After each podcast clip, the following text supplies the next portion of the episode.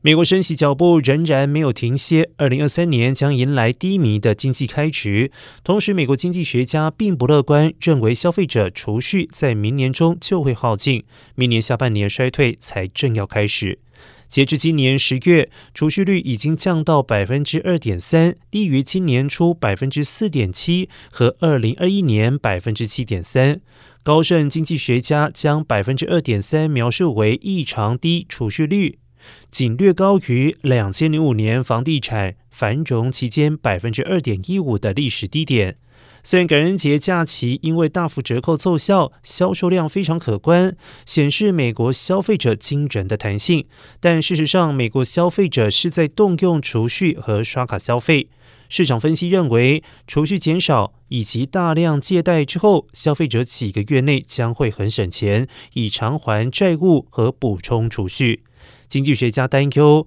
储蓄持续的下降，恐怕会引发全面的衰退。